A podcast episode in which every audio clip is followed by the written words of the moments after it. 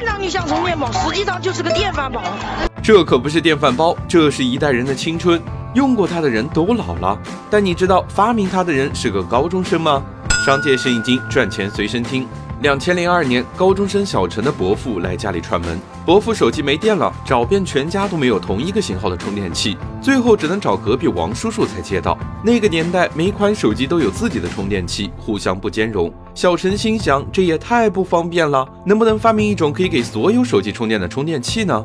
说干就干，小陈把家里的电器拆了个遍，手绘了二百六十三种电池充电触点，发现所有手机的不同就在于电池充电接触点间的距离不同。只要在充电器上配置不同的接触点，所有电池就可以共用一个充电器了。很快，小陈自己动手做出了史上第一个万能充，便宜又好用。万能充一推出就引起了轰动，预定了几十万的订单，三天内就抢购一空。而年仅十八岁的小陈也因为这个发明专利，获得了全。国青少年科技创新大赛的一等奖，身家千万不说，还被保送了清华新闻专业。万能充的出现不仅改变了小陈的命运，也改变了手机配件市场的规则。手机厂商原版的座充一个要卖上百块，十块钱的万能充彻底抢走了他们的市场。从此，万能充成了人们居家旅行必备单品，风靡了十余年。